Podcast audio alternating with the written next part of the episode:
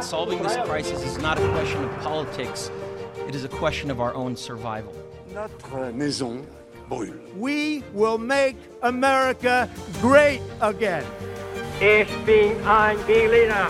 J'ai décidé de ne pas être candidat à l'élection présidentielle. Merci beaucoup, I love you. Mais Paris, libéré. Et je crois qu'avec l'aide de Dieu, ensemble, nous réussirons. Bonjour à tous, très très heureux de vous retrouver pour une nouvelle émission d'Histoire d'un discours sur RCJ. Hello Sacha, comment vas-tu? Salut Maxime, je vais très bien. Bonjour à tous. Aujourd'hui, on a le plaisir euh, de recevoir Jérémy Seban pour échanger sur le discours du général de Gaulle du 24 mai 1968 pendant la crise de mai 68. Hello Jérémy. Bonjour, bonjour. Voilà, on sort d'une période faste euh, où on a analysé pas mal de discours en lien avec l'élection présidentielle.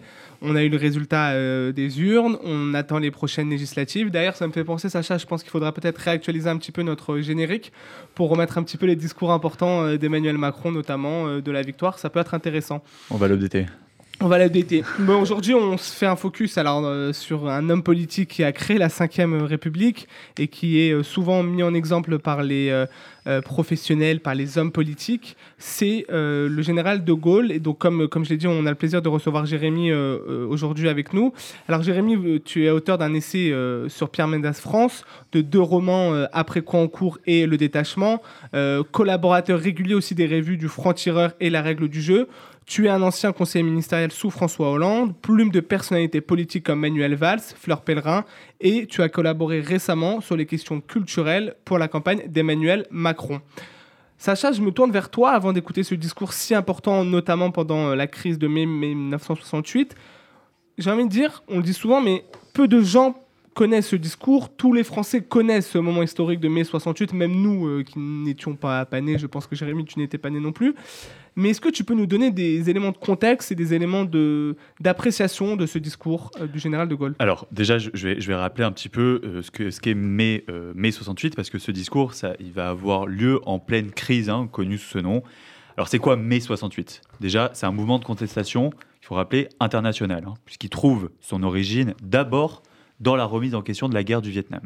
Ce mouvement, Maxime, il va être largement soutenu par les étudiants d'abord. En France, le mouvement prend de l'ampleur. On dénonce alors pour la première fois la société de consommation, euh, la discrimination et bien sûr l'autorité. Alors c'est d'abord l'université de Nanterre qui sera occupée par ses élèves, puis le mouvement grandit et se déplace à la Sorbonne. Les premières arrestations de jeunes militants ne vont faire qu'accroître le mouvement de contestation. Alors, il va y avoir ce qu'on appelle en fait des nuits de barricades qui vont être organisées où les jeunes étudiants s'opposent violemment aux forces de l'ordre.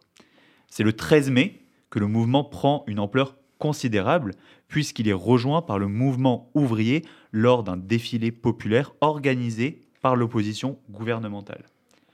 Alors après les universités, c'est dans les usines que le mouvement s'élargit. On assiste alors à des grèves et des occupations dans toute la France.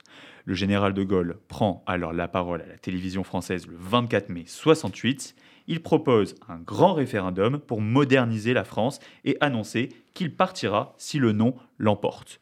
Alors le non, les Français vont lui hurler à peine le discours prononcé. Le discours est en, effet, en fait, très très mal perçu puisque les manifestations vont retenir uniquement le référendum et euh, il, en- il voit dans ce discours une nouvelle demande des pleins pouvoirs. Dès le lendemain du discours, le Premier ministre Georges Pompidou reçoit les syndicats rue de Grenelle pour négocier d'importantes avancées pour euh, les salaires. Le SMIC est alors augmenté, le temps du travail, lui, est diminué. Merci beaucoup Sacha pour ce rappel historique. On va écouter une partie du discours du général de Gaulle du 24 mai 1968. Françaises, Français, au mois de juin, vous vous prononcerez par un vote. Au cas où votre réponse serait non, il va de soi que je n'assumerai pas plus longtemps ma fonction. Si par un oui massif, vous m'exprimez votre confiance, j'entreprendrai avec les pouvoirs publics et je l'espère le concours de tous ceux qui veulent servir l'intérêt commun de faire changer partout où il le faut des structures étroites et périmées et ouvrir plus largement la route au sang nouveau de la France. Vive la République, vive la France. Premier réflexe, déjà, on voit à la fin euh, Vive la République et vive la France que c'est plus la même euh, intensité que euh, lors de cette campagne présidentielle. Jérémy, je me retourne vers, vers toi. Est-ce que tu peux nous rappeler un petit peu les conditions dans lesquelles ce discours a été rédigé? On a eu un petit peu un, aperçu avec Sacha, mais dis- dis-nous-en plus. Bah, ce qu'on peut dire, c'est que c'est un discours qui fait beaucoup de peine encore aujourd'hui aux gaullistes, parce que c'est un discours qui est crépusculaire. Euh, c'est euh, la fin du pouvoir du général de Gaulle, puisque euh, un an après, il va démissionner et deux ans après, il va décéder. Donc il y a un contraste assez puissant, évidemment, vous l'avez rappelé, entre la jeunesse voilà, qui milite, qui est dans la rue, etc., et qui, voilà, avec toute sa fougue, essaye de révolutionner, entre guillemets, euh, euh, voilà, cette France très, austère, très conservatrice de De Gaulle.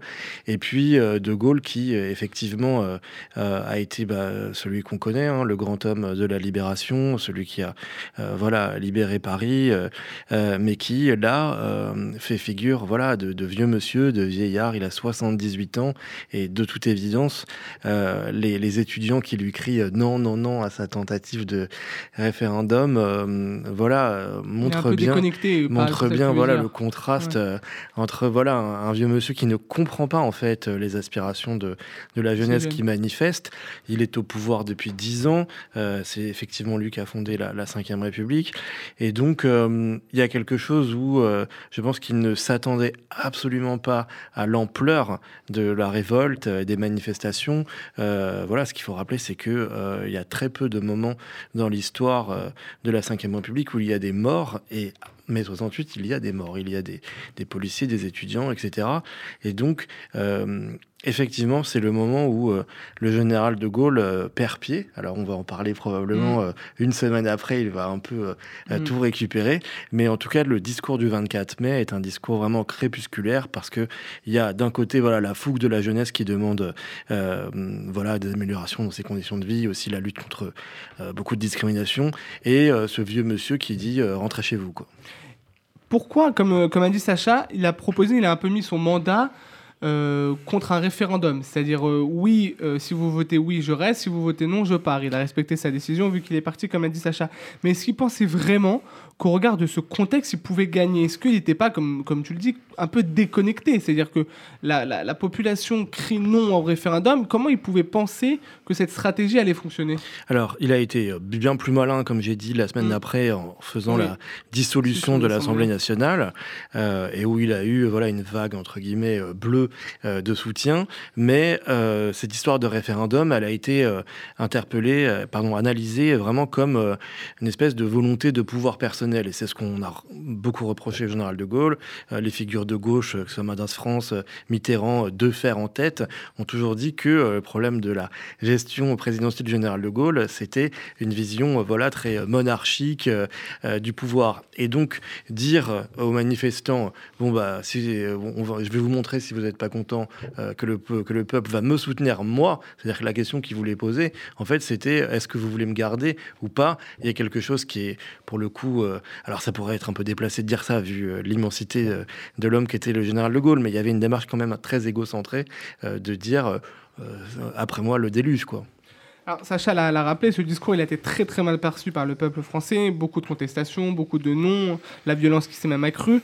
Mais au fond, les Français, ils attendaient quoi de De Gaulle Tout simplement qu'il démissionne pour qu'il y ait une nouvelle élection, qu'il y ait un renouveau Bah, C'était quoi leur attente Ce qui est euh, paradoxal, mais on l'a vu, hein, il y a pas, il y a aussi euh, quelques semaines euh, dans le dans le second tour de la présidentielle, c'est euh, qu'il y a toujours une discordance entre ceux qui font du bruit et la réalité de ce que pense la masse du peuple français. Et donc effectivement, dans les rues, il y avait une mobilisation très importante des ouvriers, des étudiants, etc. Mais en même temps, quand on les a consultés quelques semaines après, lors des élections législatives, ils ont massivement voté pour les candidats de De Gaulle. Donc le peuple français, on peut se dire que dans sa masse silencieuse soutenait probablement le général de Gaulle, mais que, en tout cas, sa jeunesse, ses forces vives, ses ouvriers, etc., euh, pensaient qu'il y avait un vrai euh, décalage et qu'il fallait euh, absolument, euh, entre guillemets, euh, voilà, se lever, se révolter. euh, et euh, c'est aussi les bienfaits de, de mai 68, c'est que ça a permis euh, effectivement de mettre sur le devant de la scène des revendications euh, sociétales, euh, les droits des homosexuels, les droits des femmes, euh, mais aussi euh, bah, beaucoup euh, sur les conditions de travail, parce que comme vous l'avez dit, euh, dès le lendemain du 24 mai, euh, Georges Pompidou voilà, fait un Grenelle, euh, fait une augmentation des salaires, etc. Et donc, euh, il y avait effectivement euh, voilà, des vertus dans euh, euh, mai 68, mais on peut aussi penser que c'était un mouvement malgré tout euh, minoritaire dans la population, puisqu'elle a fini par soutenir De Gaulle. Donc pour vous, ce discours, est-ce qu'il a, euh, pour toi, ce discours, est-ce qu'il a affaibli De Gaulle? Oui, en tout cas, pendant une semaine, euh, Il y a Après, eu il a repris la main le il y a eu 30. plus de, il y a eu plus de violence, Ouais. il y a eu plus de contestations, il y a eu plus de leaders d'opposition qui se sont, qui ont rejoint le mouvement, c'est-à-dire des personnalités, euh, voilà, disons un peu euh, respectables, réformistes, euh, comme Mitterrand, Mendes France, etc., euh, se tenaient finalement au départ assez éloignés du mouvement, en se disant c'est un mouvement trotskiste, Mm. stalinien, etc. et tout. Et puis, au fur et à mesure, disons, la gauche plus républicaine, euh, démocrate, modérée, a rejoint le mouvement en se disant c'est la meilleure, c'est la meilleure manière de pouvoir euh, battre De Gaulle ensuite euh, par les urnes. Pas les urnes directement, mais justement, tu parles de, des, oppositions, mais euh, Georges Pompidou, qui n'était pas dans l'opposition parce qu'il était Premier ministre de De Gaulle, quel a été son rôle? Parce que souvent, un Premier ministre est un peu le fusible de, du président. On l'a vu ces dernières années où c'est le Premier ministre qui prenait un peu les foudres pour justement donner un peu de hauteur et de stature au président de la République. Quel a été son rôle Comment il a, comment il a travaillé On voit pas beaucoup d'éléments dans mai 68. On, on le voit pas souvent, Pompidou. Il était un peu en retrait. Alors pour le coup, euh, la, la comparaison avec euh, aujourd'hui est vraiment très pertinente parce que euh, parce que Georges Pompidou, c'est un des seuls premiers ministres de la Ve République qui était vraiment respecté. Pourquoi? Parce que la plupart des premiers ministres à Matignon avaient des velléités d'être président ensuite. Matignon, voilà, donne des ailes, avait dit Michel Rocard. Euh, et donc voilà, on a eu François Mitterrand qui pouvait pas saquer Michel Rocard. On a eu récemment euh, Macron qui a probablement euh, euh, demandé à Édouard Philippe de partir parce qu'il pensait qu'il pouvait y avoir une rivalité. Et puis on a évidemment d'autres exemples dans l'histoire avec Giscard, Chirac, etc. La relation entre De Gaulle et Pompidou est euh, beaucoup plus claire parce qu'aujourd'hui on pense que Emmanuel Macron avait choisi Jean Castex parce que c'était probablement quelqu'un qui s'effaçait, qui prenait pas la lumière, qui laissait le président décider. Et le général de Gaulle avait une telle stature de par son histoire et de par le rôle qu'il a eu pour la, libération, la résistance, etc., que Georges Pompidou était entre guillemets un admirateur euh, du général de Gaulle. Et donc, euh, il a ce côté, euh, voilà, très effacé. Effectivement, on le voit très peu en mai 68. Et s'il succède ensuite au général de Gaulle, mais c'est parce qu'il a été, disons, le parfait bon soldat avec le président. et donc, il a été un Premier ministre qui était très conforme à la euh, gaulliste, c'est-à-dire euh, celui qui euh, négocie, qui conduit la politique du gouvernement, mais qui, effectivement, sert de fusible au président. Alors, tu nous as parlé tout à l'heure des oppositions, comme Mitterrand, Pierre Médlens France. Euh, pour rentrer un peu plus dans le détail, alors c'est grâce à ces événements euh, enfin, de mai 68 que justement des figures de la gauche euh, sont, sont rentrées un petit peu dans le, dans le débat public et ont pu avoir euh, des, des- mandatures ou des, euh, des enjeux politiques, euh, mandats politiques plus tard. Mais comment, comment ça s'est matérialisé leur implication euh, À part participer aux, manifestations, montrer le mécontentement, ils ont forgé un petit peu une base électorale au moment de ces élections. C'est ce qui a permis après de décoller, euh, de faire décoller la gauche? Alors oui et non. Oui euh, à long terme, non à très court terme, puisque euh, comme on l'a vu, euh, le général de Gaulle ensuite a eu une majorité écrasante à l'Assemblée nationale. Puis euh, bah, quand il a euh, décidé de quitter le pouvoir, euh, les élections de 69 ont été un désastre absolu euh, pour la gauche, puisque le candidat de gauche a fait 5% des voix. Alors c'est toujours plus que le score d'Anne Hidalgo à la dernière élection présidentielle. Au moins, ils ont une vision un peu plus lointaine. Mais, mais non, tout ça pour dire qu'effectivement, le second tour de 69, c'était deux candidats de droite au second tour. Et donc, on peut pas dire que les candidats de gauche ont beaucoup profité de mai 68.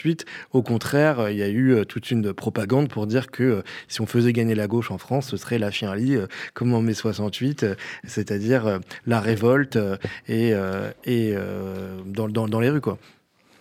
Ok. Et euh, donc, on l'a vu quelques jours plus tard, on a retrouvé un De Gaulle plus offensif, comme tu l'as dit. Donc le 30, soit même pas une semaine après, euh, De Gaulle prend la parole, on le verra juste après euh, avec Sacha. Il énonce ne pas se retirer du pouvoir et dissoudre l'Assemblée nationale. Comment expliquer ce, changement? Donc, ce qu'il faut aussi savoir, c'est qu'après le, 24 mai, De Gaulle est parti se reposer un petit peu euh, euh, dans une maison euh, de, de, l'Élysée. donc, il a pu avoir le temps de réfléchir. Et donc là, quoi, il est, revenu gonfler la boque en disant Bon, j'ai fait une erreur stratégique, j'ai lu pas mal pour préparer l'émission, on a lu avec Sacha. J'ai fait une erreur stratégique, maintenant je vais reprendre un peu le, le dessus. Je dissous l'Assemblée pour montrer que c'est moi le patron, il a eu les résultats, comme tu l'as dit juste après, avec cette dissolution. Voilà, comment cette stratégie, elle s'est opérée en l'espace d'une semaine?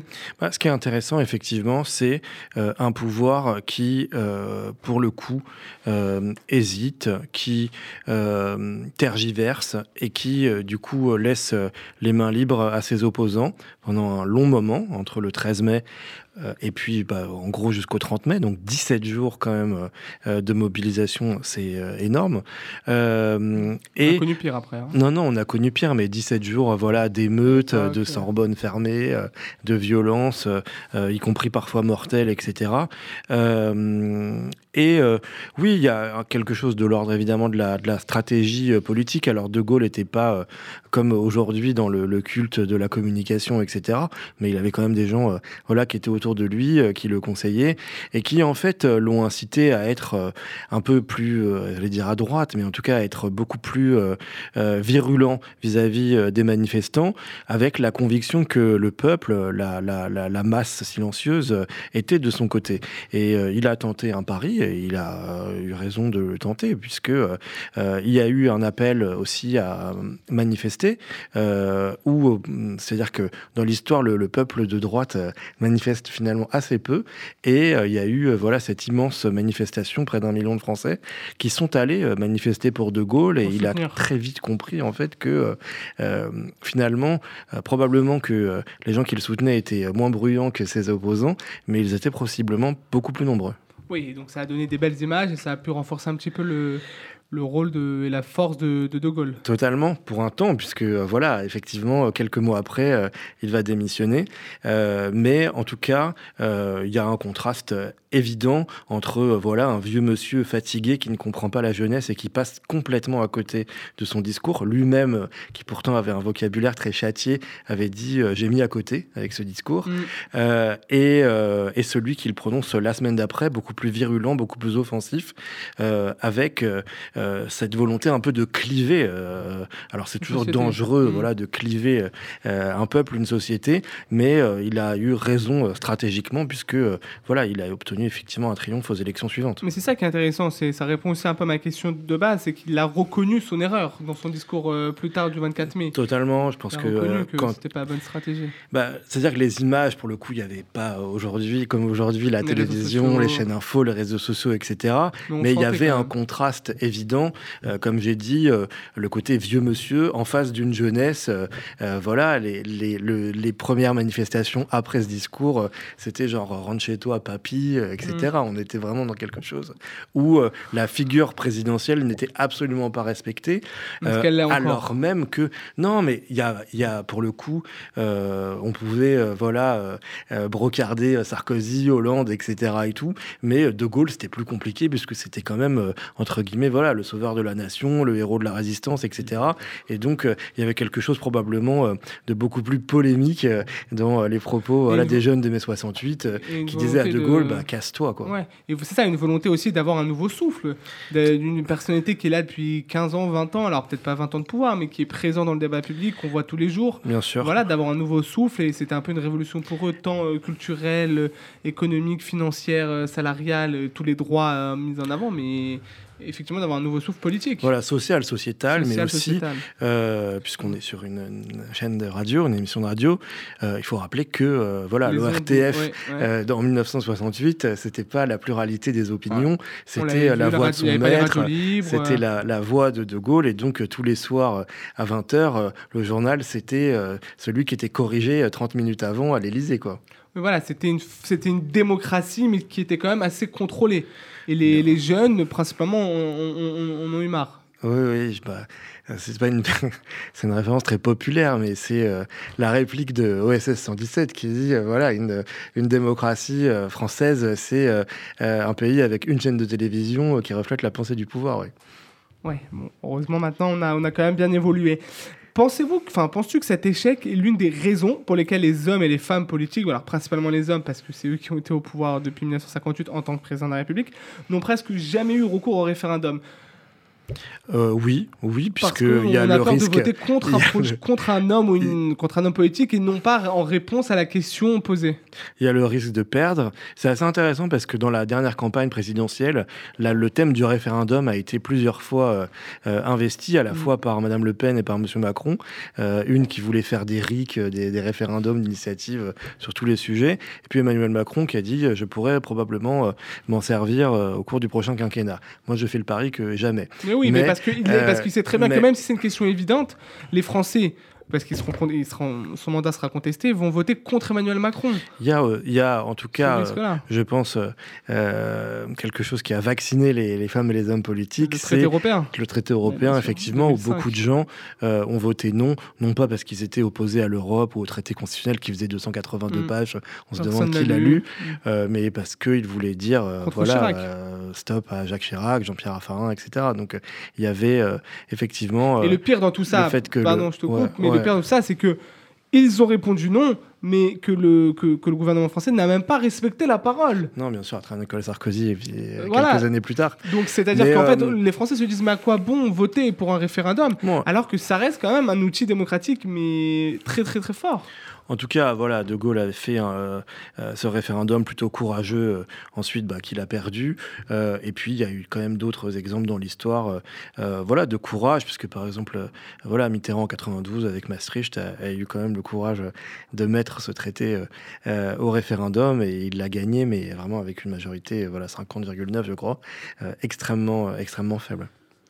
Oui, donc en fait, ça répond aussi à ma question secondaire, qui est que est-ce qu'un homme aurait le courage ou une femme aurait le courage justement de mettre euh, son mandat à travers un référendum? Est-ce qu'il aurait le... Par exemple, il y, a- eu des candidatures qui, au moment de cette élection présidentielle qui ont proposé que, euh, un peu comme aux États-Unis, que tous les deux ou trois ans on fasse un peu un bilan? Est-ce que, voilà, on prend un peu de hauteur sur ce discours? Est-ce que tu penses que c'est possible euh, dans les prochaines années? Est-ce que c'est nécessaire? Est-ce que ça peut être un outil démocratique important de faire un bilan, de, de, de, de poser un petit peu ce référendum, euh, Bah. ou c'est trop risqué, les, ils, sont trop, ils sont trop agrippés à leur pouvoir euh, et la peur de, de partir?